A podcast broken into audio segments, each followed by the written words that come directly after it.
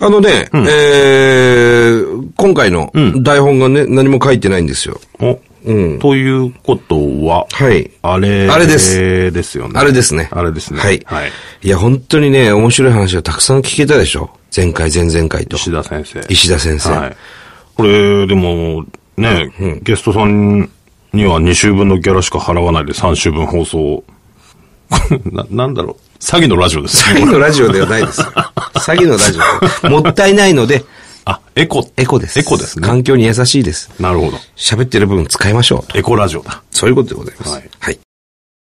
そういう研究をしようと思ったきっかけっていうのは何かあったんですかまあ一番最初僕がなんとなくムズムズしてた、まあき会社で省資源だとか省エネルギーとかっていうことには結構やってたんですけども、えなんか足らなかった。はあ。で、それが1992年の10月だったと思いますけども、ええある本を読んだ時にはい衝撃的で、僕が今までムズムズしてたのは、その省資源だとか省エネルギーじゃなくて地球環境ええっていうのをやっぱりちゃんと考えることなんだっていうことが初めて思ったのが92年。 92年。うんはい。それから環境と経済が両立するかっていうようなことを考えながら、まあ、会社の中で仕事をさせていただいたんですけども、まあ、4メーターぐらい本読んだかな。その環境と経済が両立するかど うか。から世界中の人、500人以上の人にインタビューしたと思います。えで結論は環境と経済が両立しないっていう結論が出たんです。両立しないんですか、それはもう誰にから、あの、難題をふっかけられても論破するぐらい自信があ った。でももしそれが事実だったら、この資源もエネルギーもない日本はええ、早晩、その先進国から脱落をしていく。はいはいはうん。ダメな国になってしまい。なう。ってしまいますね。で、その時に初めてええ背中に、本当に覚えてるけども、一滴汗がつるつるっと冷たい汗が流れたのを覚えてます。で、その答えはやっぱ出さなきゃいけないって。環境と経済は両立するんだ。するためにはどういうことが必要なんだ。で、それは企業にいたらもうわかんない。うんで、辞めて大学へ。で、お世話になる。それが2004年ですね。それがきっかけですね。それから、今みたいな心豊かに暮らすっていうことと地球環境っていうものが両立する可能性っていうのをずっと、まあ、それなりに研究を続けてきてます。なるほど。そした例らえもう、ば石油であると、えそのピークオイルっていうんですけども、はい従来の方法で採掘をしてたら、採掘量がマイナスになるええという時期があるんだね、はいそれ実は2006年にそれを超えちゃったんですよピークを、はいはいということは今までの方法で採掘をしてるとどんどんどんどん採掘量は下がってくる、ええで今でも要するに新しく見つかるその石油の約4倍ぐらい3倍から4倍使ってて、その使ってるのは過去に見つけたやつを使ってるなるほど。うん、それが要するに全体としてマイナスになるっていうことは、はい。値段がどんどんどんどん上がっていく、ええ上がってますよね。で上がるところまでお金があれば買える、えところがある時点でそんなものを売らないよなるほど。という時期は当然来る制約避けられないんですかこれからいろんな厳しい環境制約で,、もその制約の中で豊かっていうのを考えざるを得ないはいはいはだから家だって壁の1枚ぐらい自分で塗れよと、土壁作れよと、い。はい。途端にその家に愛着が湧く自分が手加えてるから。そうで、近い将来そうせざるを得ない世界になってくるわけですよね。うんそうせざるを得ないっていうか、それの方が楽しい。楽しいというか。うん。それの方がもう豊かになる。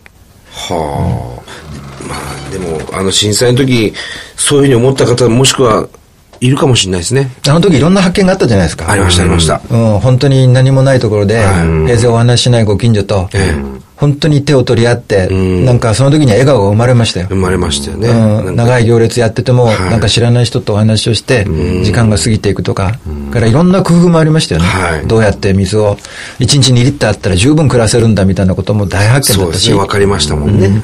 うんだからそういうことをもっとかっこよく、あの時の笑顔を、はい。あの時良かったねっていう過去にしない。なるほど。もっと素敵な格好に進化させたいわけですよ。うん。そうすると黄金のジパングをもう一回再現できるんです。黄金のジパング。黄金のジパング作りたいんですよ。マルコ・ポーロがね、発見しましたけど。これ日本はやっぱ黄金のジパングになるべきなんです。もう一度。なるほど。アジアの人たちから一度では日本に行ってみたい。はあ。あんなに質素に暮らしてるのになぜあんなに豊かなのうん。それを東北から本当は発信したいんですよ。じゃあ東北にもう一回住んでください。いや、だからみんなに逃げたって言われてるんで すけど。東北に住んでるとやっぱ重すぎるんですよ。このちょっと時間がかかる仕事をしようと思うと。ああ、なるほど。だから決して東北から逃げたわけじゃない。逃げたわけじゃないですよねうんちゃんそれと、ちゃんとお土産を持って東北に帰れるようにしますから。ああ、それはもう我々東北人としてはね、お帰りお待ちしておりますよ。それまで前線で働いてくださいよ。わかりました。うん頑張ります、それ頑張りはま。それは。ちょっと一個だけ聞きたいんですけど、石田先生食べ物何が好きなんですか魚。魚、魚。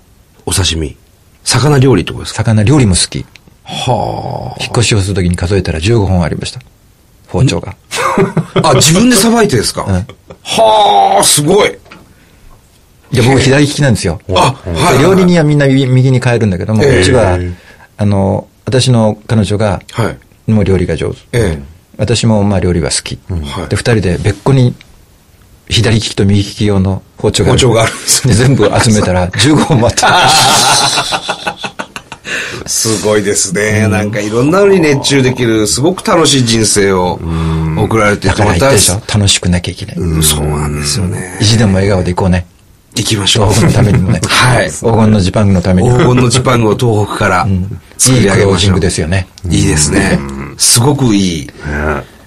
面白かった、俺。いや、あの、その泡のお風呂の話あったじゃないですか。はいはい水が3リットルで、それっていうのは商品化とかどうなんですか商品化なってるんだけども、えうん、僕の思いとちょっと違う。そうなんですかトはイいうん、というのは、そういうものはやっぱり安く、はいはたくさんの人に使ってもらいたいじゃないですか。い。確かにそうですね。安くしないと。うん、でもここから先はあんまり、ね、今企業の方々が一生懸命努力をして、売ろうとしてるんで、 はいはいいけないんですけども、高い。あ、そうなんですそかっ。ちへ持っていっちゃった。ラグジュアリーの。なるほど、なレる高級ほ感のある方に行っちゃった。ど。ああ。まあでも、そういう機能がも基う本機能はできた。商品化してるという。基本機能はできてるんで、事やっ実ぱはりこれをどうやって新しい概念で、はいうんライフスタイルとセットで売っていくかっていうことをこれから考えなきゃいけない。はだからそういうテクノロジーは、まあ今日時間がないですよ。トンボの風力発電機だとか、はいうんかうんトンボのメカニズムを使った、もう世界で最も効率のいい発電機だとか、油汚れも水だけで落ちるような表面だ とか、でそういうのが今もういっぱいどんどんどんどん今でき始めてますんで、交互期待ですね。あ。またね、あのー、石田先生含め、いろんなゲストの方に来ていただきたいですね。そうですね、面白かったですね。非常に面白かったです。はい。さあ、えーこの番組では東日本大震災に対するあなたのメッセージを受け続けます。はい。おはがきの宛先でございます。郵便番号100-8439、日本放送、サンドイッチマンのトーク魂、それぞれの係まで。それぞれの係って何かあったっけ係まあ、だから自分が思う係名を書いてくれ るから。そうですかここにまあ、 結局全部一緒のとこ来ますからね。えートークとは一緒ですからね。はい。また来週。バイビー。